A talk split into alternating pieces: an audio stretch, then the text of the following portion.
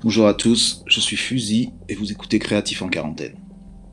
Le but de ce podcast est de rencontrer des créatifs de tout horizon et de discuter de leur quotidien durant le confinement dû au coronavirus. C'est aussi un moyen de découvrir des nouveaux talents et des parcours à part. Aujourd'hui, pour ce neuvième épisode, je discute avec Jérémy Aigri, cofondateur de la marque Études. Nous parlons de son parcours, de son quotidien, entre création de collections, choix éditoriaux et influences artistiques diverses. Merci et bonne écoute. Salut Jérémy, d'abord euh, merci de nous avoir euh, d'avoir accepté mon invitation pour euh, le podcast Créatif en quarantaine. J'aimerais d'abord que tu te présentes, s'il te plaît, nous dire où tu es, etc. Hello, hello Stan, bah, merci de, de m'inviter à, ce, à, cette discussion. Donc moi je m'appelle Jérémy, Jérémy Aigri. Euh, je suis cofondateur et co-directeur artistique de la marque de mode euh, et du label créatif Études euh, fondé en 2012. Je suis actuellement dans le Vercors, euh, dans les Alpes en France, durant cette période de, de confinement. Donc c'est l'endroit où moi j'ai grandi étant enfant. Et bah, j'ai la chance de pouvoir et d'avoir pu venir ici durant cette période et, et ne pas être à Paris. Mmh. Donc voilà, d'ici on, on travaille, on continue de travailler sur les prochains projets, les prochaines collections, dans un rythme nouveau, mais on, on continue. D'accord. Et, et c'est quoi alors ton quotidien de, de travail? Ça, ça, ça, se résume à quoi? Euh, Mon quotidien, c'est assez étonnant parce que finalement, ce... donc on travaille beaucoup, euh, beaucoup à distance avec euh, avec euh, avec avec mes partenaires, mais à la fois cette distance-là, on l'a connue parce qu'on a on a créé études en 2012, mais avant ça, on vivait dans différentes villes. Moi, j'ai vécu à, à, Barcelone, à Stockholm. Je suis arrivé à Paris qu'en 2010. Euh, Aurélien, avec qui j'ai monté études, lui euh, vivait à New York à ce moment-là, donc on a passé beaucoup de temps, j'ai envie de dire, à, à travailler et ce à distance.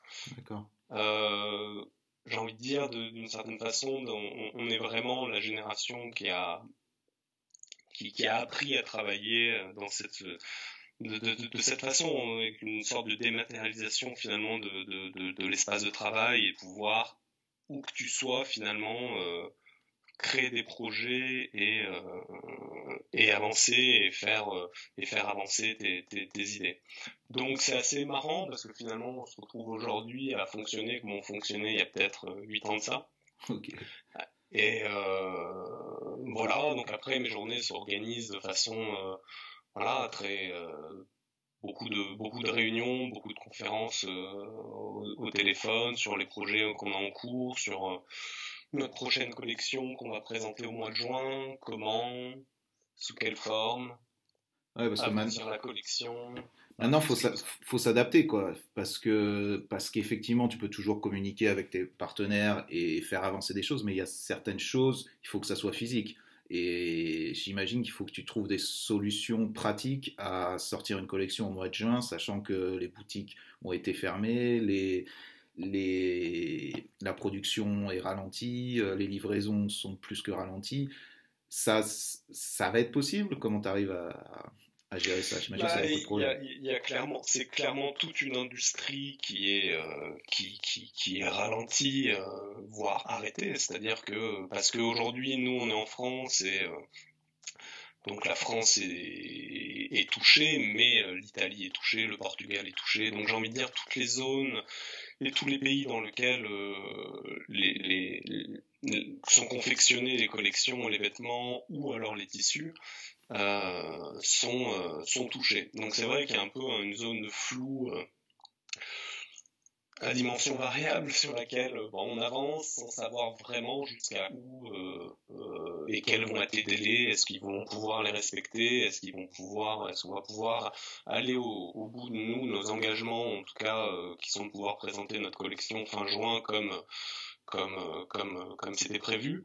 Euh, mais c'est vrai que même dans la d'un point de vue création, c'est vrai que nous on a l'habitude de travailler physiquement déjà tous dans le même studio, ensemble, d'échanger, de voir, de pouvoir faire nos essayages, de pouvoir choisir nos matières, de pouvoir en parler pendant des heures à savoir si c'est la bonne ou pas. Et, et que aujourd'hui la collection elle, elle, elle, a, elle a eu une, une, autre teinte. Parce que beaucoup de choses étaient dessinées et lancées avant le début du confinement. Mais à partir du confinement bah, il a fallu être plus peut-être plus euh, catégorique, euh, plus pragmatique sur certains choix et, euh, et d'une certaine façon se concentrer sur les choses qui nous semblaient être essentielles pour la marque et, et dans la proposition. Et c'est ça aussi, le fait de devoir s'adapter à cette situation, est-ce que ça apporte quand même quelque chose dans la création? Tu vois ce que je veux dire? Est-ce que justement par la force des choses, ça amène la collection dans une certaine direction? Est-ce que ça amène quelque chose. Tu vois ce que je veux dire? Est-ce qu'il y a que du négatif ou est-ce que justement le fait de travailler différemment apporte quelque chose, quelque chose à cette, nouvelle collection? Est-ce qu'on peut le voir comme ça ou pas? Je pense qu'on peut totalement le voir comme ça. Je pense que ça, on peut le voir comme ça, il faut le voir comme ça. Et moi, j'ai même le sentiment, euh, il y a quelque chose d'assez libérateur finalement dans, cette mhm. situation, libérateur dans nous, dans le, dans, dans, dans le milieu, dans, dans l'industrie dans laquelle on, on, évolue, qui est euh, qui est euh, qui dévore hein, tout ce qu'elle trouve et qui demande une énergie folle, qu'il faut toujours aller plus vite, proposer plus de choses et euh, dans, dans, dans, une, dans des proportions qui sont les nôtres, c'est pas toujours évident d'arriver à, à être, euh, je dirais, en permanence force de proposition et, et c'est très, très compliqué. Donc c'est vrai que là, il y a eu un peu un sentiment de suspens, mm-hmm. pas désagréable, se permettant de se réfléchir à ce qu'on fait, pourquoi, comment, euh, et, euh, et ça aura forcément une incidence. Chacun, chaque individu simplement euh, par la situation réfléchit différemment sur euh, qui il est comment il, va évoluer, ce qu'il fera demain, ses envies. C'est assez, assez, très intriguant en fait, cette, cette période. Tout à fait. C'est vraiment ce que j'entends de tous mes invités, c'est-à-dire que j'ai pas entendu une seule personne parmi ces créatifs me dire ah c'est nul, c'est je suis euh, je suis perdu par cette situation. Ce que j'entends en premier, c'est ok, ça me laisse plus de temps pour réfléchir, ça me laisse plus de temps pour créer. Euh, ça effectivement ça apaise du fait qu'il y a moins de pression liée à être là tout le temps, être euh, créé, et amener quelque chose tous les jours. Et quelque part, effectivement, ça casse un peu les règles de que ça soit pour toi, pour le fashion, mais pour, pour plein de plein d'autres plein d'autres industries. Et quelque part, ouais, il va vraiment, c'est ballot de dire ça, mais c'est vrai que j'ai l'impression qu'il va y avoir un avant euh, l'épidémie et une période après où les gens, j'espère, vont, vont gagner en, bon, tu sais comment c'est, on, on, oublie vite, mais quand même gagner en peut-être ouais, en de la manière dont on travaille et essayer, essayer peut-être d'être un peu plus profond dans, dans ce qu'on fait. Quoi. Je, je sais pas. L'avenir nous le dira. Ça, ça donne envie de ça, en tout cas. Je pense que ça donne envie de ça et, euh, et je pense que ça aura une incidence réelle. Personne n'a eu euh, jusque-là euh, deux, ou, deux ou trois mois devant soi pour réfléchir à ce qu'il a vraiment envie, en fait. Donc je pense mhm. qu'il y aura forcément des, des conséquences. Ouais, c'est clair.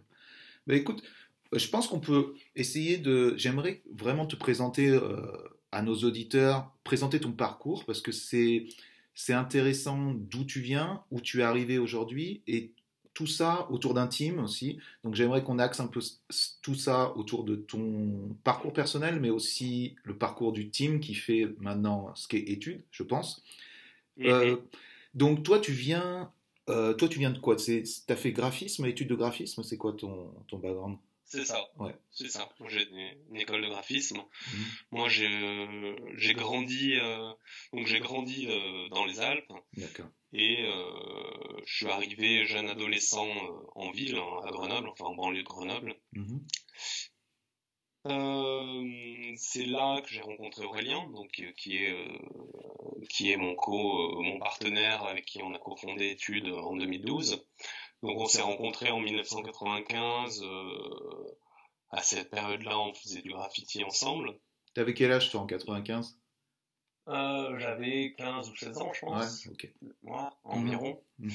Euh, donc c'est comme ça qu'on s'est euh, rencontrés et, euh, et c'est comme ça qu'on a évolué au travers du graffiti. Enfin moi j'avais avant été beaucoup euh, fait de skateboard avant d'arriver au enfin le skateboard m'a amené au graffiti. Et le graffiti m'a amené à plein d'autres choses en fait. Le graffiti m'a amené à, à m'a ouvert vraiment sur un monde, c'est-à-dire d'une voilà d'une période où euh, où on voyageait très peu, voire pas, où Internet n'existait pas, donc euh, tout se faisait au travers des magazines et de ce que pouvait euh, et, du fantasme qu'on pouvait avoir de tel ou tel endroit. Euh, Alors tu vois, justement, excuse-moi de te couper, hein, c'est quand, justement tu vois le truc de fantasme, ça c'est quelque chose qui moi me m'interpelle et, et, que je sais après avoir réfléchi beaucoup à ça. La différence entre aujourd'hui euh, et, ce qui se passe avec Internet, euh, je te parle ici de graffiti, mais je peux te parler de plein d'autres euh, disciplines. en 95, quand tu fais du graffiti, effectivement, tu n'as que des magazines, tu as très peu de, moyens de voir ce qui se fait ailleurs. Et je, trouve que ça développe vraiment ton imagination. Tu vois, tu parlais de fantasme, mais je, ce fait de, de passer plus de temps à te passionner pour quelque chose et à rechercher plus parce que euh, parce que c'est rare, les informations sont rares à trouver. Aujourd'hui, avec avec Instagram, tu peux voir tous les trains, tous les graffitis artistes en une seule journée. Tu vas trouver toutes les informations qui sont nécessaires pour nourrir ta passion. À l'époque, ça fait ça fait euh, c'est marrant de dire à l'époque, ça fait vraiment vieux, mais c'est vraiment ça. Tu avais si peu d'informations que j'ai l'impression que tu, ton, ton imagination peut-être travaillait plus et t'amener euh, plus de profondeur dans, cette passion. Est-ce que que tu as le même sentiment par rapport à ça? Clairement, clairement, moi la difficulté que j'ai dans, dans, ce raisonnement, c'est que je me dis, en fait, aujourd'hui, euh, nous, euh, ayant grandi sans Internet, donc on a eu développé effectivement des réflexes qui nous semblent être une norme. J'imagine et j'espère que les gens plus jeunes aujourd'hui développent leur propre imaginaire d'une façon. Je serais tenté de te rejoindre sur le sentiment que euh, la magie et ce qui pouvait se passer quand, euh, quand tu attendais le, le, voilà, le, deuxième numéro de graphite et quand tu l'avais, bah, ça te faisait six mois. C'est sûr qu'on n'est est plus dans cette. Euh, on est, tout ça, c'est complètement obsolète et on n'a plus du tout cette, cette façon d'apprécier les choses par leur, par leur sur la survisibilité. Donc. Mhm. Après, euh, après c'est pas c'est pas mal, c'est juste une, une autre euh, euh, façon de voir les choses. J'ai juste l'impression que du fait que c'était plus compliqué, il fallait plus s'investir, tu vois. Mais peut-être peut-être c'est faux ce que je suis en train de dire là, tu vois. C'est peut-être un, un, un, sentiment de vieux con qui dit c'était mieux avant, alors que c'est pas du tout ce que je pense. Je pense qu'aujourd'hui c'est vraiment fabuleux d'avoir toutes ces informations là et les gens sont bien meilleurs techniquement ou même dans le, dans le niveau euh, de ce qu'ils font et, compagnie. Mais j'ai l'impression qu'ils ont perdu une part un peu de rêve, tu vois, une part, voilà, cette part de rêve.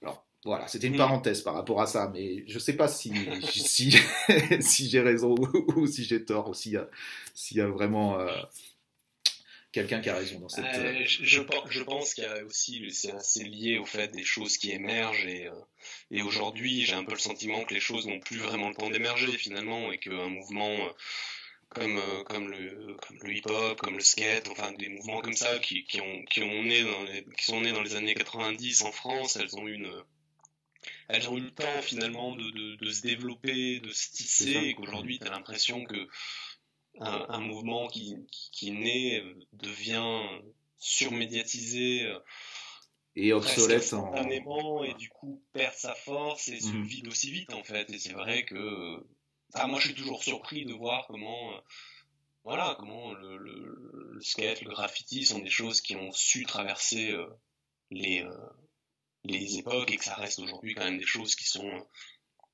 moi je suis content de voir des jeunes faire du skate dans la rue je me dis ouais ils sont encore là quoi Ouais, c'est ça. Ça, ça fait du bien. Je suis content de voir, pareil, les, les, les, les, graffitis dans la rue et de dire, ouais, c'est des choses qui ont su durer parce que, euh, parce que finalement l'époque était autre aussi. Ouais, non, c'est ça. Et effectivement, je pense, je pense pas que les gens étaient plus passionnés. Je pense que ça a juste élargi euh, le public pour tout, quoi. Que ce soit le skate, le graffiti. Il y avait, des mecs qui, connaissaient le graffiti juste, c'était une mode, qui s'impliquaient pas vraiment dedans, et il y avait ceux qui étaient vraiment dedans, mais c'était des petits nombres, et maintenant ça a juste explosé. T'as plus, as juste plus de gens qui ont accès à ça, et ouais, effectivement, bah, de toute façon, c'est, c'est bien, c'est, ça avance et c'est super. Et donc, tu es à Grenoble, tu fais du graffiti avec Aurélien, on est autour de 1995, et là, vous décidez de monter euh, X7, c'est ça? Ouais, c'est ça. Disons qu'on est euh, donc on est fin 90. Mhm. Euh, au début, on dit on aimerait faire un fanzine de graffiti, c'est pour dire euh, voilà, on est passionné par le graffiti et il y a très peu de de, de, de, magazines, etc. Donc on se dit ce serait sympa, ce serait cool de faire un, fanzine. Et le nom X7 naît comme ça, et euh, le magazine ne voit pas le jour, mais une première série de t-shirts voit le jour. Donc là, on est dans la période où euh, il y a des gros noms du streetwear qui sont implantés, que ce soit euh, Homecore, que ce soit Bullrot, enfin c'est l'explosion de toutes ces marques-là. Et d'ailleurs, français. Et d'ailleurs, euh, en faisant une parenthèse sur ça, en re-regardant vos anciens visuels euh, de X7, c'est vrai qu'il y avait une grosse influence homecore et euh, je, je, les ai, je les ai catchés ces, ces trucs-là. C'était une grosse influence pour vous. Oui, oui, oui, Homecore a, tout, a été une marque qui nous a clairement et influencé et marqué. Mhm. Donc, mais tout ça, c'était Paris. Nous, on vivait pas à Paris, on était très jeunes. Euh, dont on faisait les choses euh, au travers de nos filtres mhm. euh, et de façon évidemment très spontanée, absolument pas professionnalisée. C'était très, voilà, on le faisait parce que c'était vraiment le kiff en fait au départ de se dire on va produire quelque chose ensemble et on verra ce que ça donne, sachant que je pense que voilà, ce que nous on a gardé toujours du graffiti, c'est l'envie de créer quelque chose à plusieurs et d'amener les choses plus loin à plusieurs. Donc pas auto-centré, mais plutôt l'idée du groupe, l'idée de se dire on avance ensemble et euh, la fidélité que t'as amené le groupe. Donc on s'est dit on va lancer ça, on a commencé ça donc en 99-2000. Euh, nous on est hyper jeunes à ce moment-là et la marque au bout de un ou deux ans rencontre un, succès à l'époque à l'échelle de la France, hein, mais rencontre quand même un petit succès. Euh, nous permet de, bah, de comprendre un peu mieux ce qu'on fait, nous permet de, de rencontrer des gens, donc ça c'est plutôt, euh, plutôt, euh, plutôt hyper intéressant, hyper enrichissant, on commence à, des gens, voyager. Des gens de l'industrie, des gens de l'industrie du... Ou quel type de gens Vite fait, vite hmm. fait des gens de l'industrie qui nous aident, parce que nous on absolument, on n'a jamais, on n'a pas du tout ce cursus-là, donc on, on, apprend en faisant, donc des gens qui nous aident dans la production et et puis des gens, des artistes ou des graphistes, des gens qui sont inspirants, qu'on rencontre, on commence un peu à voyager, aller un petit peu à Paris, à Londres, on arrive à Londres, c'est là, c'est une vraie, euh, une vraie claque, créativement parlant, on se dit waouh, c'est incroyable. Donc du coup, on est hyper motivé, hyper stimulé.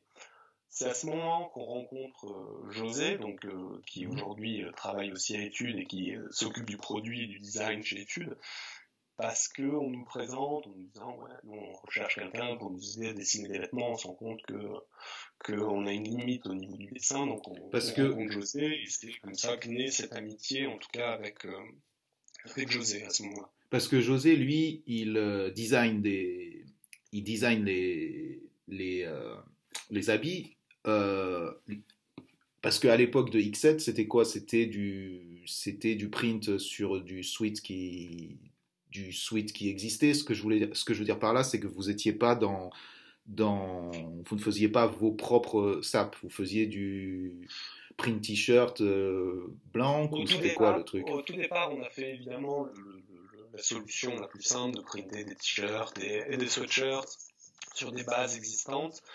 Très rapidement, on nous a présenté des mecs qui étaient capables de produire euh, de produire vraiment des vêtements, donc avec des, qualités de, de, sweatshirt, de jersey, donc aussi pouvoir produire des pièces qu'on aurait dessinées. Euh, et ça, de plus en plus, et c'est là où on a appris, on a commencé à comprendre comment tout, toute la chaîne fonctionnait, euh, les usines, le Portugal, les endroits où il fallait, voilà, qui étaient plus adaptés pour produire des vêtements.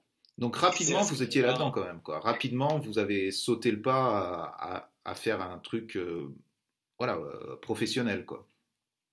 Ouais, rapidement. Mhm. Alors qu'on était pareil, on avait 21, euh, 22 ans. et je sais pas, je sais pas vraiment pourquoi, mais je pense qu'on avait cette volonté-là. Je pense que nous, en tout cas, l'idée de, de, la mode, mais euh, surtout de la, de la, représentation du groupe au travers de la mode et des codes nous intéressait vachement. Là, on a grandi en regardant euh, les vidéos de skate, toutes ces choses-là, l'arrivée du hip-hop en France, l'émergence de toutes ces choses-là, les codes vestimentaires très forts, c'était euh, hyper, hyper inspirant pour nous.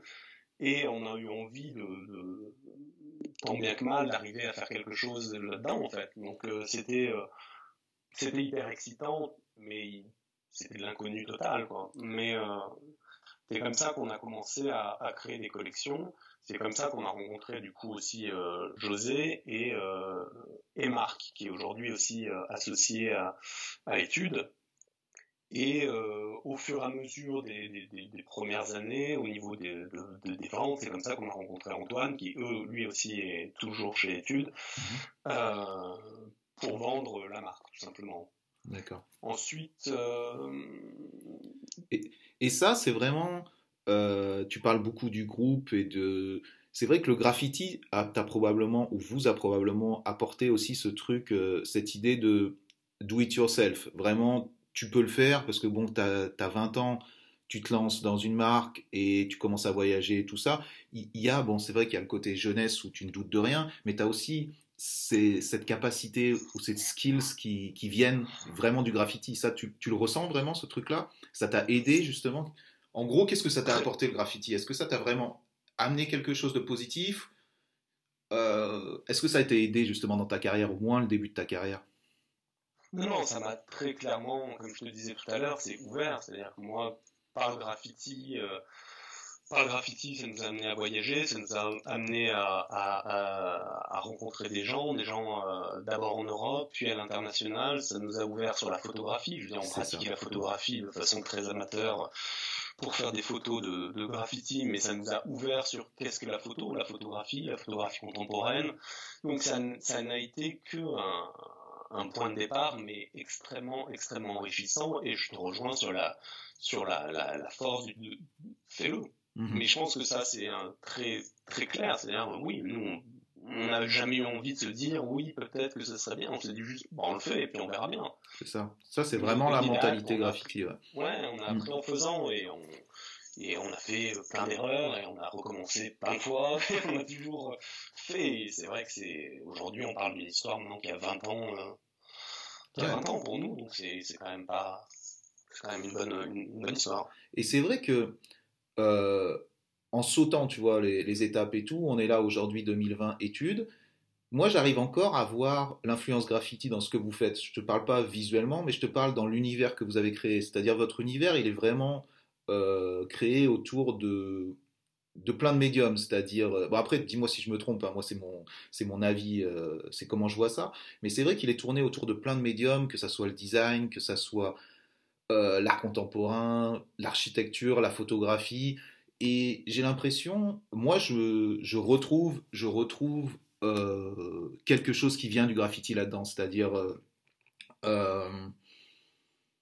ce que, ça, tu vois, quand, quand tu un graffeur, tu photographies. Quand tu un graffeur, tu checkes l'architecture. Quand tu un graffeur, tu es dans la ville. Quand tu un graffeur, tu vois, tu vois l'art euh, d'une manière différente, tu vois. Et ça, même si ça s'est euh, mélangé avec plein de plein d'influences, plein de choses, je le retrouve encore aujourd'hui chez Études. Est-ce que, est que ça, tu, tu le vois encore comme ça ou pas du tout?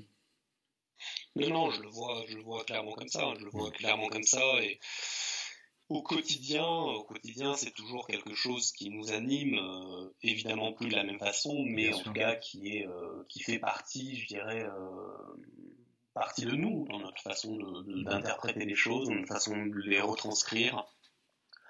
Voilà, nous on a une, aujourd'hui on a développé une écriture qui mélange, qui mélange beaucoup de références, le streetwear, le workwear, Mhm. Et toutes ces choses-là, de, façon plus ou moins éloignée, le graffiti a, a, a eu son, son, son, en tout cas un point de rencontre là-dedans. Mhm. Et même simplement par, par justement les, les, villes qui nous ont inspirés et pourquoi. Enfin, les liens sont assez, sont assez euh, évidents. Ouais, c'est vrai. Et, alors, on est là, on a X7 euh, qui commence à, donc à grossir et tout. Comment vous passez de ça, de cette marque qui était quand même assez streetwear, euh, assez euh, basée sur des trucs genre skate, graffiti, qui était vraiment orienté là-dedans, comment ça évolue pour arriver à, à être étude? Quelle est, le, quelle est la transition? C'est quoi? C'est le fait de grandir aussi, de, de, pouvoir, de vouloir s'adresser à un autre public ou c'est comment ça s'est fait? En fait, ce qui s'est passé, c'est que donc, du coup, après Grenoble, avec Aurélien, on est parti vivre en Espagne, on est parti vivre à Barcelone. Mhm. Euh, moi, je suis resté 5 ans. Entre-temps, lui est parti vivre à New York. Donc, du coup, on a, on a continué à travailler, à développer X7 à, ce moment-là, c'était plus du tout la même proportion, c'était beaucoup plus petit que ça avait pu l'être au départ. Mais on a continué à le travailler et, euh, et à côté de ça, on a, monté d'autres projets. Donc, on a, on a aussi créé un, studio à ce moment-là de graphic design et de direction artistique qui nous permettait de, de travailler pour des marques euh, euh voilà. Et, mhm. euh, et, en 2007, on a monté une, une maison d'édition qui s'appelait GSBJ, qu'on a monté avec Nicolas donc à ce moment-là. Et, euh, et, on a développé aussi, nous, une, pratique plus artistique. Euh, voilà. Donc pendant, jusqu'en jusqu'en 2011, j'ai envie de dire, on, on, navigue entre différents univers. Pas tout le monde connecte finalement que ce, finalement c'est les mêmes personnes qui font différentes choses. Nous, ça nous va bien, hein, sous couvert du, je pense, justement, notre passé dans le graffiti, d'être un peu undercover, c'est pas mal, tu vois. Personne sait vraiment qui c'est, et je pense qu'on est euh, pas mécontent comme ça, mais on se dit quand même, on n'est pas très efficace, parce que finalement, euh, les, voilà, on se rend compte qu'on a des dénominateurs, enfin, on parle à des gens euh, en commun pour différents sujets, ils n'ont pas linké que c'était les mêmes personnes qui faisaient plusieurs choses. C'est pas centralisé, quoi, c'est pas, du tout. Et en fait, ce qu'on se dit, là on arrive, on est en 2011, euh, on est à New York avec Aurélien et on se dit, il voilà, on a envie de, de, de, de j'ai envie de dire, de, tirer l'expérience des dix années euh, qui sont passées, des gens avec qui on a construit euh, et su construire des choses et entretenir des relations et, et, et d'arriver à créer une nouvelle histoire qui nous correspondrait plus, nous, maintenant, à l'âge qu'on a on a, à ce moment-là, on a, on a 30 et quelques années, et on se dit, on veut créer quelque chose qui soit plus en phase avec, euh, voilà, en 10 ans, on a vachement évolué, on a vachement appris, et on a envie de, de, de, créer un projet qui nous ressemble plus, et qui soit plus en phase avec euh, des choses qui nous inspirent à ce moment-là, etc., etc. Donc c'est comme ça que naît, euh, naît Étude avec la volonté de regrouper finalement sous le même nom une marque d'hommes, une maison d'édition, et euh, une activité toujours de, de, studio, et parce que ça c'est quelque chose que j'ai envie de dire se fait tout le temps de façon plus ou moins affirmée en fait, euh, qui nous permet de conserver cette activité-là mhm. et d'avoir une et de revendiquer une approche euh, euh multidisciplinaire, et de se dire étude devient comme une nouvelle une entité plus libre dans sa manière de s'exprimer et qui peut aussi bien travailler euh, sur une collection de vêtements que sur une édition d'art, que sur un accrochage en galerie, que sur l'édition d'un meuble, que sur euh, que sur un curater une playlist avec un, un, mec euh, qui fait du son qu'on aime bien et arriver comme ça à proposer en fait un projet plus plus hybride, plus généreux aussi et en mettant évidemment au centre la, la, la créativité.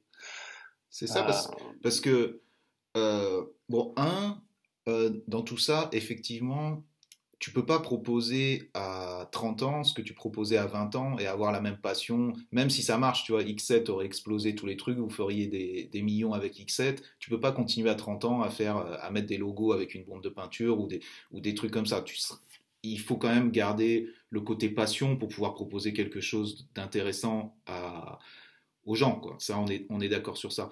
Et je pense que maintenant, euh, les marques, euh, ça, vous l'avez fait quand même il y, a, il y a 10 ans de ça, mais c'est vrai que les marques ont quelque chose de plus à... Ils doivent proposer quelque chose de plus que juste des sapes. C'est-à-dire, euh, comme tu l'as bien dit, on ne peut pas juste arriver avec des sapes, il faut arriver avec, bien sûr, une identité, mais aussi quelque chose de plus complet. Vous, vous arriviez donc avec des livres, avec, avec donc tout, tout un packaging, tout un univers qui est, qui qui est pas justement, qui est pas juste limité à vendre, à vendre euh, quelques t-shirts. Il y a vraiment un univers qui est derrière étude.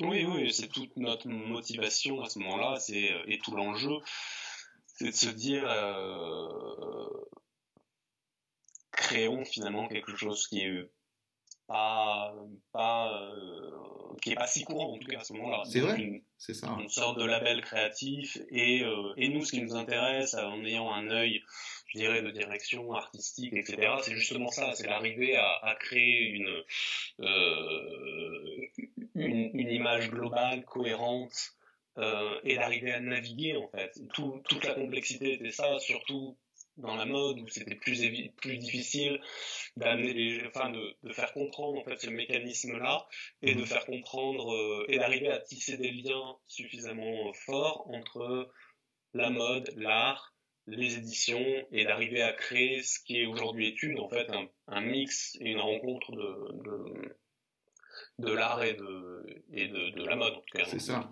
Et de vos passions. Et de vos passions et de vos influences. Mais après de ça, euh, je veux dire, chacun a son univers, tu as tes passions, tu as tes influences et tout. Ce qui est difficile, c'est justement de le structurer et de le faire avancer. Ce que vous avez fait lors de ces dix dernières années parce que c'est pas donné à tout le monde justement d'arriver à trouver la bonne recette entre toutes ces influences-là et d'en faire un bloc uni pour avancer durant les années avec différentes collections qui soient cohérentes les unes avec les autres sans, sans renier euh, ce que vous avez construit. Ça, comment ça se passe? C'est au jour le jour, ce sont des discussions, j'imagine, de team. Euh, vous avez une sorte, une sorte, j'ai pas envie de dire d'éthique, mais un truc où dire, ok, on fera pas ce truc-là. Euh, comment, comment ça fonctionne justement? Tu vois Comment fonctionne chaque step de votre, de votre évolution? C'est, tout à fait ça. Hein. C'est-à-dire qu'à un moment, nous, on a, on, on, on a construit ensemble, on a grandi ensemble. On a en point commun de tous avoir grandi euh, dans des, dans des, dans des petites villes de France dans les années 90. On a ces choses-là sur lesquelles on a su se souder, en fait et on a su prendre ça comme étant notre euh, background euh, commun et à partir de là on a développé notre écriture et nos souvent partagées, souvent en rebond, souvent complétées aussi par d'autres et en gros ça a été une sorte de maturité euh, collective. Ouais. C'est ce qui fait qu'aujourd'hui on a on,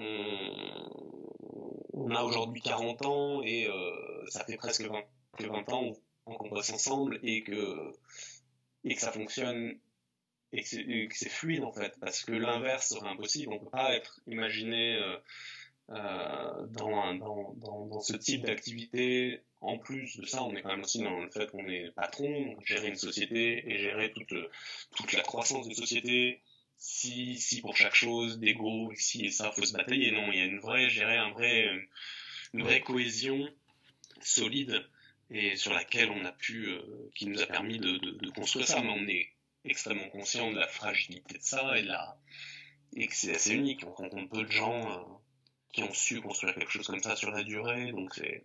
C'est vrai. Que c'est assez rare. C'est tout à fait rare parce que euh, spécialement quand c'est basé sur un groupe. C'est-à-dire que vous avez tout basé ça sur un groupe d'amitié, de rencontres, peu importe, ben, c'est de l'amitié, mais qui s'est tourné vers quelque chose de professionnel c'est très compliqué de garder euh, ensemble un team pendant 20 ans, avec, comme tu dis, les égaux, avec bien entendu euh, les désaccords euh, créatifs et compagnie.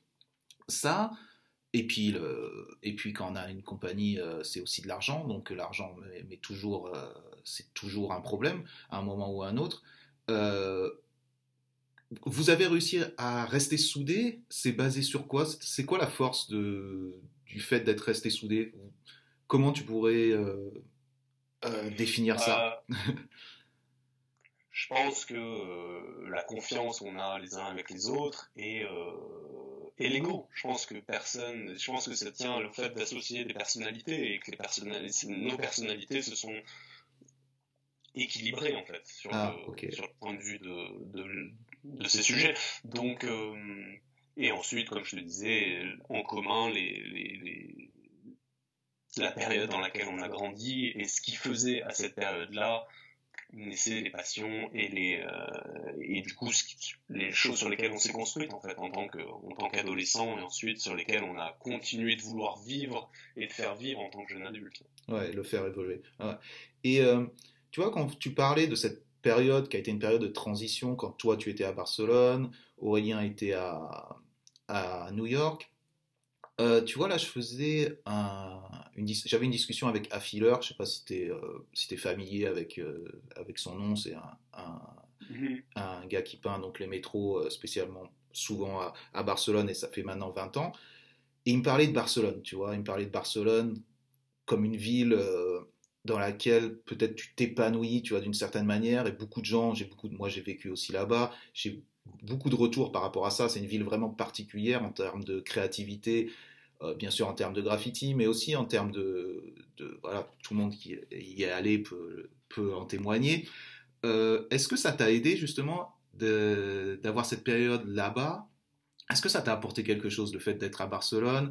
Et j'aimerais en faire le parallèle en fait avec ce qui se passe aujourd'hui, parce que j'ai l'impression que c'était une sorte de ok, je me barre je d'où je suis, je vais à Barcelone pour prendre une sorte de, de nouvelle vie un peu, et euh, le parallèle avec aujourd'hui, c'est que j'ai l'impression à Barcelone, le rythme de vie est un peu comme il est aujourd'hui en tant, en temps de pandémie. C'est-à-dire que c'est un, rythme qui est quand même plus slow, une manière de vivre qui est différente. Tu voudrais me parler de ça? Est-ce que ça t'a apporté quelque chose, toi, dans, ta, dans ton parcours?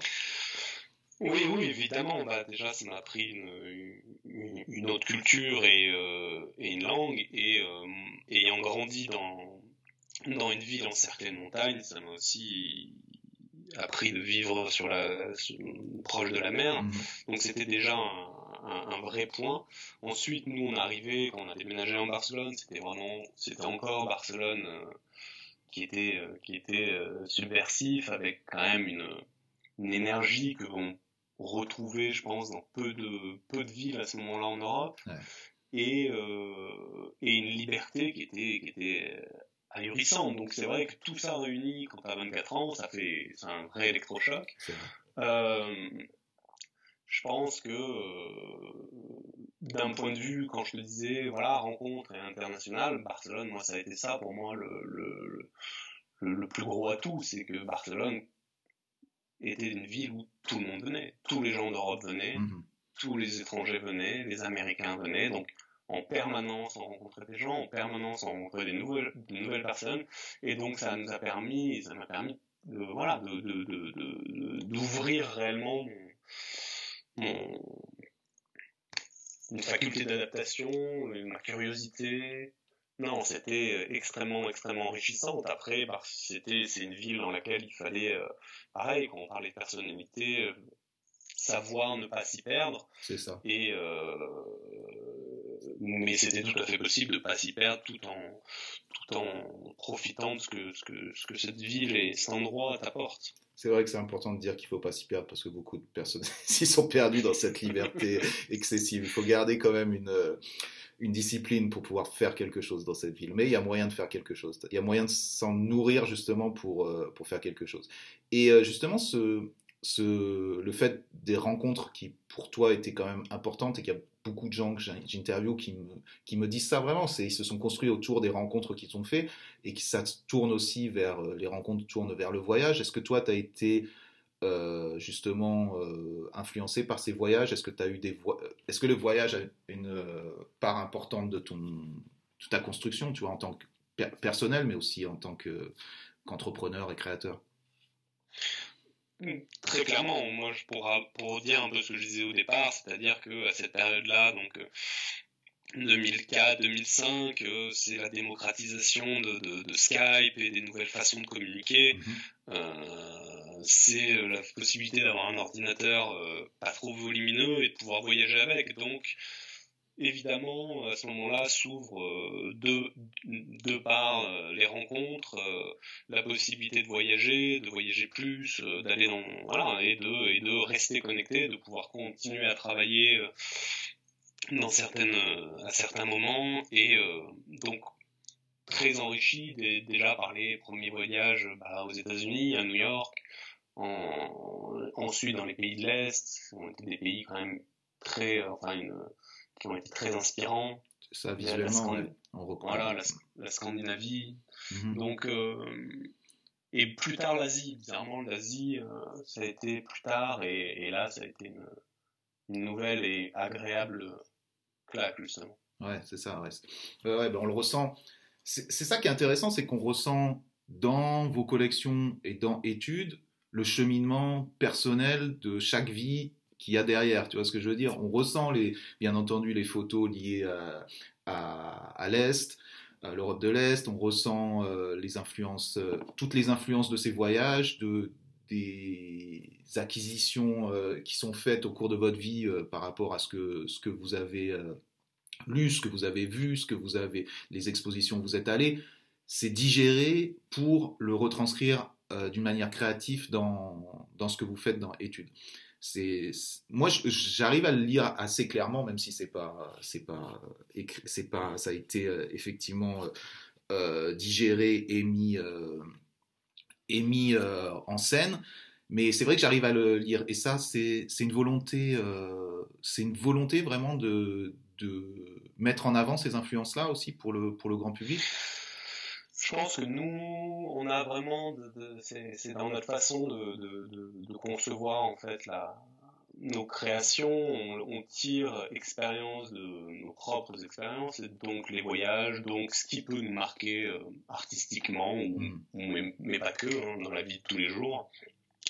Et comment retranscrire ça dans, dans finalement une création contemporaine, comment la, la, la comment lui donner un autre sens. Et je pense que nous, on, aime cette gymnastique-là, une sorte de, collage, en fait, une collage de références mhm. qui sont plus ou moins lisibles. Et c'est, je suis content de, t'entendre dire que tu, arrives à les lire parce que nous, on se demande toujours, en fait. C'est vrai que nous, on, part d'une image, on se dit, ouais, bah, c'est ça, on a vu tel truc, ça nous a vachement plu, et ensuite, on y rajoute un autre layer et un autre et un autre jusqu'à en perdre finalement presque le, le, point de départ, mais c'est pas pas grave, c'est une sorte de, de, voilà, un travail de, de, composition et de superposition et de. Mais si tu prêtes attention aux liens, c'est vrai que le, un cheminement peut se faire. Mmh. Euh, les subcultures ont toujours été très importantes pour, pour, nous personnellement et ont toujours été un point de départ, quelque chose qui nous a, voilà, une clé de, que ce soit de façon imaginaire ou vécue, en tout cas d'y réfléchir, de réfléchir à l'esthétique de ces subcultures, de réfléchir aux, aux, acteurs de ces scènes-là et comment nous, euh, au travers de, notre sensibilité, finalement, euh, retranscrire euh, ce qu'on ce qu'on a pu en percevoir en fait. Mm-hmm. Et en même temps, je dis toi, mais vous, vous restez, j'imagine, très connecté à ce qui se fait, ce qui sort tous les jours, tu vois, ce qui, ce qui se fait maintenant, tu vois, ce que les jeunes apportent, euh, les, les nouvelles modes, les trucs comme ça. Comment, comment, comment tu fonctionnes pour justement garder un pied dans, dans ce qui se fait maintenant et en même temps euh, continuer à aller plus profondément dans certains sujets, des trucs qui t'intéressent et compagnie. Tu vois, il y a, je trouve qu'avec justement le fait d'avoir énormément de d'informations maintenant, on peut justement juste glisser sur les informations et ne pas aller plus profondément. Euh, ce, que je, que je conçois parfaitement pour ce qui est... Euh, ce que je conçois parfaitement, mais comment tu arrives à, à justement lier les deux, tu vois, à rester dans ce qui se fait maintenant et à aller chercher un peu plus profondément dans d'autres sujets. C'est euh, pas une chose facile. Euh, je pense que la, la, la complexité, des choses étaient très naturelles jusqu'à un certain moment, parce que tu évolues toi-même là-dedans et que nous ayons commencé à travailler très jeune, finalement très jeune, on faisait des choses dans les mais on vivait aussi avec. Mhm. Euh, et évidemment, bah, ces choses-là évoluent. Aujourd'hui, euh, moi, je pense que ce qui est le plus, ce qui nous permet d'être, de rester en, connexion, c'est de parler avec euh, avec des gens, voyager, regarder des expositions, rester le plus, voilà, le plus curieux possible à, à ne pas avoir d'a priori sur les choses, de, se laisser, je dirais, euh, d'être assez ouvert sur, euh, découvrir des, nouvelles choses, mais en ayant toujours au travers d'un filtre, hein, qui est finalement, façon, notre filtre euh, qu'on peut définir d'esthétique ou de, choix éditorial, enfin, tu vois, une sorte de, filtre qui te permet de, de, justement de pas te laisser euh, submerger, j'ai envie de dire, par, euh, par la densité et la surproduction d'images qu'il peut y avoir. Donc, au travers de ce filtre-là, euh, ça nous permet d'être un peu plus focus, nous, sur ce qu'on aime, mmh. de découvrir des nouveaux artistes, des nouveaux photographes, des, des gens qui, dont le travail peut correspondre, ou nous en tout cas résonne avec, euh, avec, euh, avec nos valeurs et les choses qu'on aime, et euh, même si elles sont assez éloignées finalement de, de, de, de ce qu'on aurait pu imaginer au départ, mais en tout cas on arrive à... et, il faut arriver à rester très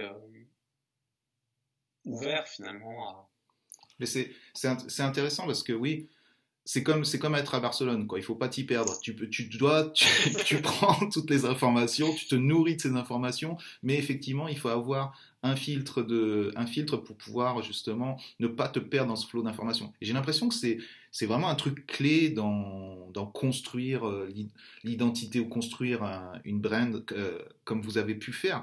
C'est-à-dire savoir aussi prendre les bonnes décisions et avoir quelque part J'aimerais savoir où se place votre éthique, tu vois, avec de gros, de gros euh, guillemets autour de ça. Par là, je veux dire, euh, voilà, vous êtes au courant de ce qui se fait, se fait dans la mode, tu sais ce qui va être cool ou ce qui est cool maintenant. Je trouve qu'il y a un moment qui est quand même assez facile où on se dit, bon ben ok, je vais faire ça, je vais faire ce truc que je sais que je vais pouvoir vendre, je sais que c'est cool, je sais que c'est la couleur du moment, nanani. Quelle est, euh, tu vois, quelle est la distance entre je vais faire un truc qui je dois faire un truc qui se vend, mais en même temps, je veux rester fidèle à moi-même, je veux euh, apporter des choses nouvelles aussi dans, mon truc, je veux faire évoluer. Comment tu arrives à trouver cette balance-là? C'est, de la discussion, j'imagine, avec le team. Qui est le final euh, décisionnaire par rapport à ça? Est-ce que c'est vraiment un struggle, ce truc-là? Est-ce que c'est vraiment quelque chose qui, dont vous pensez? Je pense que ça, c'est tout, tout est relatif finalement à la taille. Donc nous, à notre échelle et à notre taille, même si demain le, n'importe quoi, le fuchsia devenait la, la couleur tendance, mhm. c'est pas parce qu'on ferait, enfin nous, ça changerait pas vraiment finalement notre nos, nos, nos ventes. Nous, on a la, la chance d'être dans une proportion qui est plus petite, qui est plus indépendante, indépendante par rapport au, au marché en fait. Donc nous, on est on est libre de nos choix, libre de nos créations, et on se pose très rarement la question de se dire, euh, ou on fait en tout cas très rarement quelque chose avec comme objectif de se dire, oui, ça c'est sûr, ça va marcher. D'accord. Mhm. C'est, euh, ça peut arriver parce que bah, après on a quand même une, une, une entreprise qu'il faut, euh, qui, que l'on drive et donc euh, avec euh, la volonté quand même de la de la d'en faire une, une, structure stable. Mais euh, mais on reste quand même je pense et puis je pense que si tu regardes voilà nos derniers défilés on reste quand même dans quelque chose où le où la ce qui nous importe réellement c'est de, de, faire quelque chose qui soit engagé créativement et qu'on ait le sentiment que ce soit qui, qui, quelque chose à comprendre et à, et à voir derrière, derrière le, le, thème, derrière le, la collaboration artistique de la saison. Voilà, on est vraiment dans une dans, je, cette dynamique-là. Je le vois, tu vois, moi je le vois, mais je m'imagine aussi parce que je sais aussi un petit peu comment ça se passe euh, dans le background, il y, a, euh, il y a quand même une pression, tu vois, une pression de, voilà, j'ai un shop, j'ai des employés, il y a quand même une pression, tu vois, c'était plus par rapport à ce, moi, toi tu me dis, cette du fait d'être une petite, entre guillemets, petite structure, cette pression n'est pas, euh, ne prend pas le dessus sur le fait de pouvoir rester créatif et prendre des risques. Tu me dis ça Je pense que le fait d'être une petite, une petite structure ne fait pas que tu subis euh, tu vas subir une tendance et devoir te mmh. transformer dans, à dire oui bah ça il faut faire ça parce que c'est maintenant ce qui se vend. Non, en étant plus petit te permet de développer une, euh, voilà, un travail de fidélité avec les gens qui aiment ta marque et, euh, et euh, le challenge est d'arriver à, à, justement trouver cette balance entre faire en sorte que la société se développe et se stabilise et à côté de ça arriver à toujours proposer un, un point de vue euh, créatif et, euh, et, engagé sur, sur, sur, sur notre époque. Nous, c'est vraiment le, c'est vraiment ce qu'on ce essaye de faire et, euh, et c'est un engagement de le faire. C'est ça, c'est ça. Non, mais c'est pas simple. C'est pour ça, c'est quelque part, euh, c'est vrai, c'est un engagement et, euh, et je voulais mettre, je voulais parler vite fait de ce point-là parce que parce que je, voilà, on est là aussi pour euh, pour avancer, pour euh, pour euh, nourrir nourrir sa famille et tout ça. Et c'est vrai que c'est une vraie pression, c'est une vraie pression de se dire on reste avec nos valeurs ou peut-être parce que j'imagine qu'il y a beaucoup de T'as beaucoup d'occasions justement de prendre des mauvais chemins entre guillemets qui qui vont pourrir à la fin ce que tu étais, ce que tu as essayé de construire. Donc, bon, apparemment, on a fait le, tour de toute façon de, de ce truc-là. Et après, vous arrivez donc, euh, c'est quoi, c'est en 2015 que vous montez la, boutique? Parce que la boutique a quand même été euh, un gros step aussi, non, d'avoir un lieu euh, physique à Paris. Oui, oui, clairement un gros step. Donc elle est et effectivement en 2015 parce que euh, ça, ça faisait 5 ans, enfin ça fait 5 ans cette année au printemps. Mhm. Donc euh, un gros step parce que parce que nous on a depuis le, le temps qu'on qu'on imaginait euh, vouloir arriver à créer quelque chose comme comme on est arrivé à faire, une de nos frustrations était d'avoir un lieu physique en fait. On avait vraiment envie d'avoir un lieu dans lequel dans lequel euh, les gens puissent venir et découvrir l'univers, notre univers, euh, sans que ce soit simplement une sélection dans un magasin, mais que tu vraiment une, voilà, quelque chose de plus global et de plus complet, pouvoir proposer, montrer des éditions, pouvoir faire des accrochages.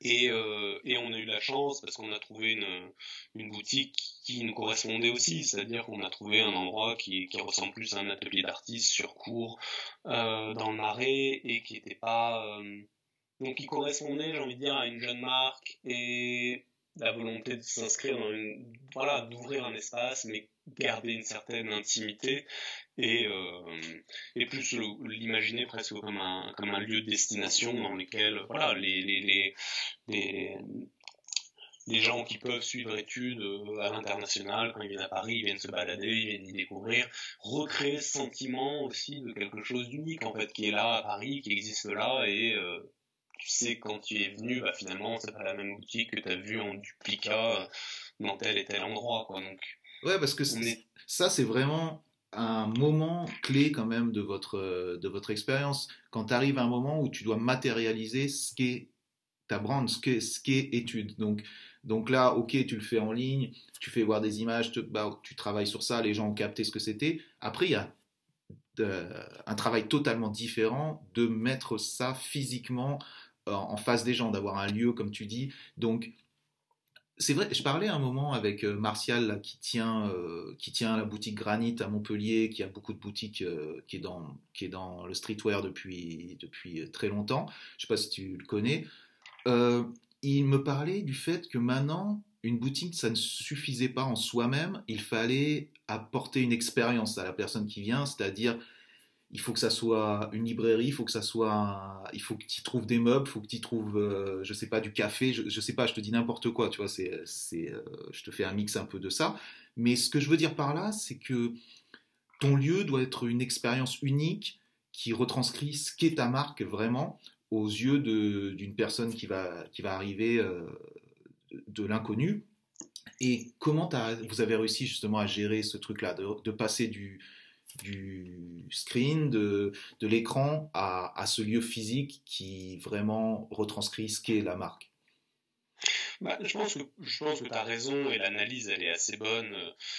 Mais le, pour nous, c'était pas très compliqué dans le sens où, euh, au contraire, on avait besoin et, on, avait un besoin d'avoir un lieu physique afin de donner presque plus de clés à, à comprendre notre univers J'entends par là que pour nous c'était très naturel finalement euh, d'imaginer un lieu dans lequel se répondrait une sélection de livres euh, en fonction de la saison, des objets qu'on aurait rencontrés lors d'un voyage qui nous ont plu, de fait d'accrocher l'œuvre d'un artiste avec lequel euh, voilà, on, discute ou avec lequel on, on, admire son travail et de pouvoir la présenter j'ai envie de dire, là-dedans, c'était pas ça la partie complexe du job, et ça, on est plutôt assez agile là-dedans, et on le fait assez naturellement. Mhm. Ce qui était plus compliqué, c'est les choses plus pragmatiques, de dire, oui, il faut trouver un lieu qui te corresponde, donc euh, euh, après, tu rentres dans tout, tout, le, tout, le cheminement de, de qui, qui, est plus compliqué et plus lourd euh, à mettre en place.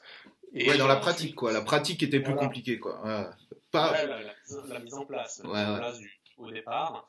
Et ensuite, ce qui était intéressant pour nous euh, de réfléchir à ce moment-là, c'était le, bah, le, design, parce que c'est vrai qu'on était souvent amené à réfléchir sur des sur des designs intérieurs destinés à des pop-up ou des choses qui étaient mhm. éphémères mhm. et euh, les collections même quand tu réfléchis à un défilé etc c'est des choses qui sont éphémères et de se dire c'était pour nous très excitant de se dire oui là on va réfléchir à un truc qui doit durer en fait. Et là-dedans t'entends le fait que tu dois déterminer très précisément finalement quelle est ton ton esthétique quelles sont quelles sont les choses qu'aujourd'hui tu aimes et que tu te dis bon ben dans, tant d'années ça sera encore ok ça sera pas complètement euh, plus dans le voilà.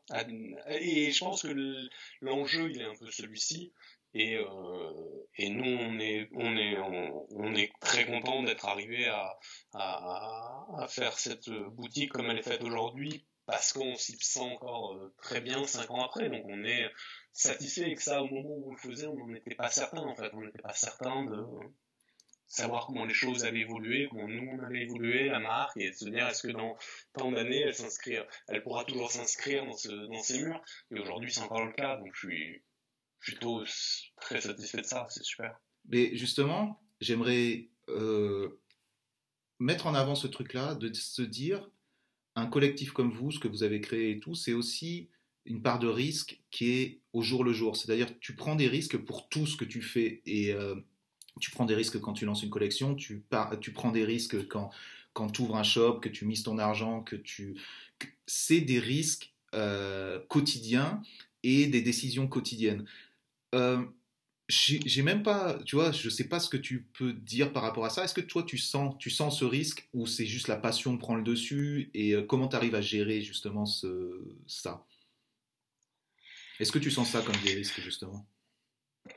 Tu le sens forcément, mais je pense que le, ce qu'on disait au départ, hein, do it yourself, je pense que ce mhm. sentiment-là est plus fort. Et nous, aujourd'hui, ce sentiment de faire les choses parce qu'on le veut nous et qu'on fait ce qu'on a envie de faire, euh, c'est plus fort que tous les risques. Donc effectivement, les risques, il y en a beaucoup hein, qui sont pris et, c'est parfois très compliqué et on a des situations et des moments, à voilà, on a passé plein d'épreuves plus ou moins complexes euh, durant tout ce parcours, mais euh, mais euh, ce, qui, ce, qui le, ce qui reste le plus important pour nous, c'est le fait d'avoir monté ça entre nous et, de le faire pour nous, de, travailler pour nous, euh, de s'entourer de gens euh, qu'on admire, qu'on aime. Donc c'est ça qui est le plus valorisant et va, au moment où on en parle. Quoi. On sait que ça, ça n'a pas de prix d'une certaine façon. Donc, euh, c'est vrai.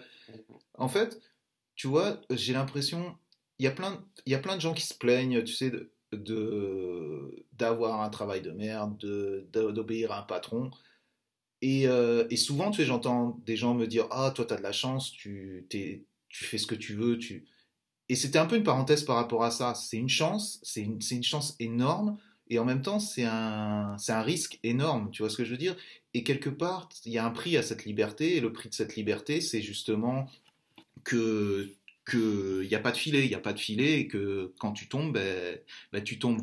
Et ce truc-là, euh, ce truc-là, c'est tellement gratifiant quand, quand tu as du succès, comme vous avez du succès aujourd'hui, mais il faut voir aussi justement l'autre côté, l'autre côté qui est c'est pas facile, c'est pas facile. J'ai l'impression que je fais un peu euh, bon vieux con à dire ça, mais euh, quelque part il y a beaucoup de, y a beaucoup de jeunes qui écoutent ou des, des, personnes qui ont entre 20 et 30 ans qui écoutent ce podcast et j'avais envie de leur dire ça, tu vois. Je, je parle pas à ta place en disant ça, c'est moi-même qui le dis, tu vois.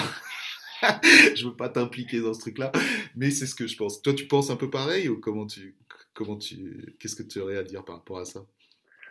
Bah, je pense que, je pense que non, c'est pas facile, certes, mais euh, ce qui est, euh, si on a le, la volonté de le faire, ce qui, est, ce qui est possible de faire euh, quand tu investis à 100% de ton énergie, de ton temps, sans compter, évidemment, il n'y a même, même, pas question de compter les, le, temps de travail, il n'y a pas de moment off, hein, je veux dire. J'ai envie de te dire, le, ce qu'il y a en échange, c'est absolument incroyable, mais je te rejoins sur le fait que c'est aussi très fragile et euh, mais euh, mais je pense qu'il faut pour les gens qui sont plus jeunes et qui écoutent, je me dis ouais moi je, je, je à l'époque où nous on a fait ça, on avait on en revient à ce que ce qu'on disait, mais on n'avait pas la même visibilité et la même accessibilité, l'accessibilité à tous les médias, tout ce qui peut se faire, tout ce qui est créé. Et je me dis, j'espère que ça ne décourage pas les gens. Et ça, je, je l'espère pas en fait. J'espère qu'ils ont quand même l'espace pour se dire, ouais, on peut tenter quelque chose. Je pense qu'il y avait quelque chose de vraiment important dans ce que tu disais.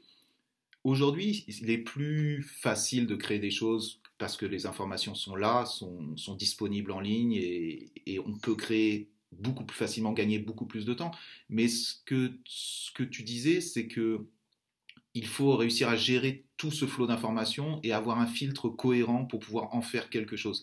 Et peut-être, euh, justement, c'est une bonne, c'est un beau conseil pour les gens qui, qui se lancent, c'est essayer d'abord peut-être de créer cette identité, d'en faire, d'utiliser toutes ces influences pour faire quelque chose, pour avoir quelque chose de, une base solide, pour après utiliser la rapidité justement d'exécution euh, que dont on, dont on peut se servir aujourd'hui pour créer quelque chose. C'est moi ce que, ce que je retiens peut-être de, de ce que tu nous as dit. Oui, non, c'est un peu ça. Je pense mm. que développer son propre, son propre, son propre style, sa propre écriture, c'est un peu ça qui est clé en fait, parce mm-hmm. que beaucoup de choses peuvent se ressembler et c'est pas parce qu'elles se ressemblent qu'elles sont forcément bien en fait. Donc, euh, je pense que c'est important d'arriver à pas trop, pas trop subir tout ce qui peut être fait, d'arriver à trouver son propre langage. C'est vrai, c'est vrai. Et toi maintenant, tu, tu vois quoi alors pour, euh, pour euh, l'évolution Tu vois quoi Tu arrives à te projeter sur les dix prochaines années Tu te projettes sur quoi? Sur la prochaine année C'est comment l'évolution d'études ou même ton évolution toi personnelle Comment tu vois ça?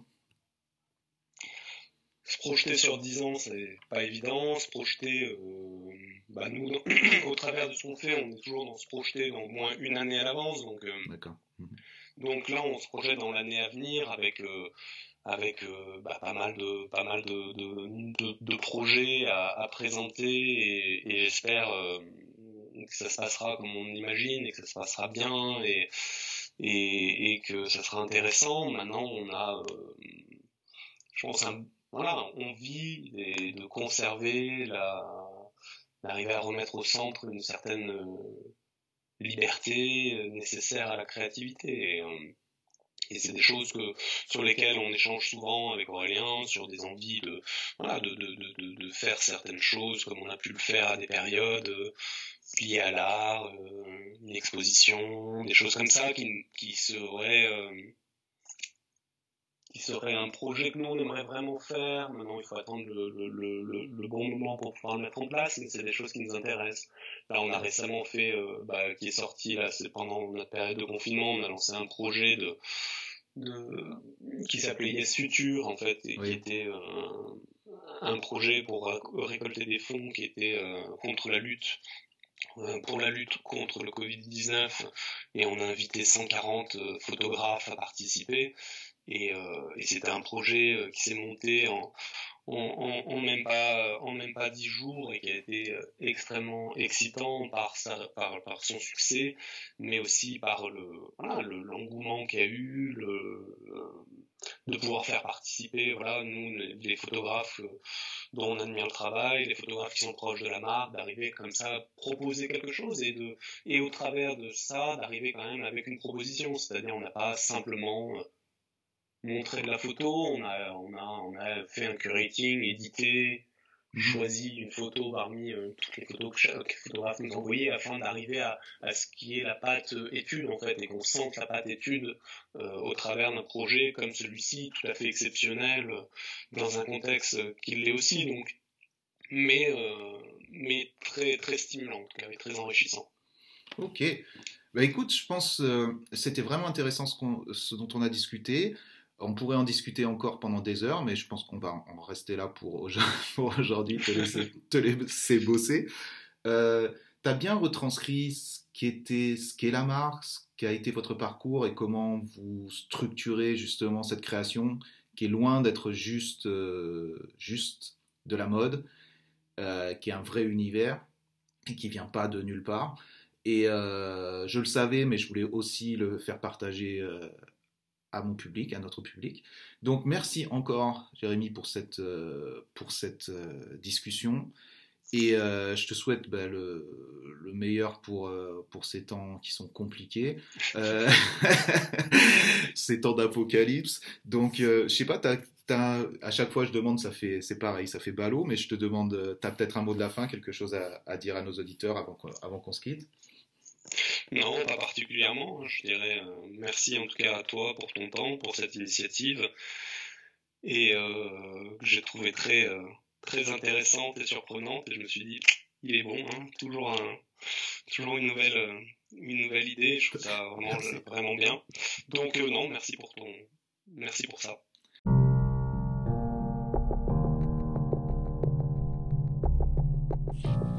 Donc merci Jérémy.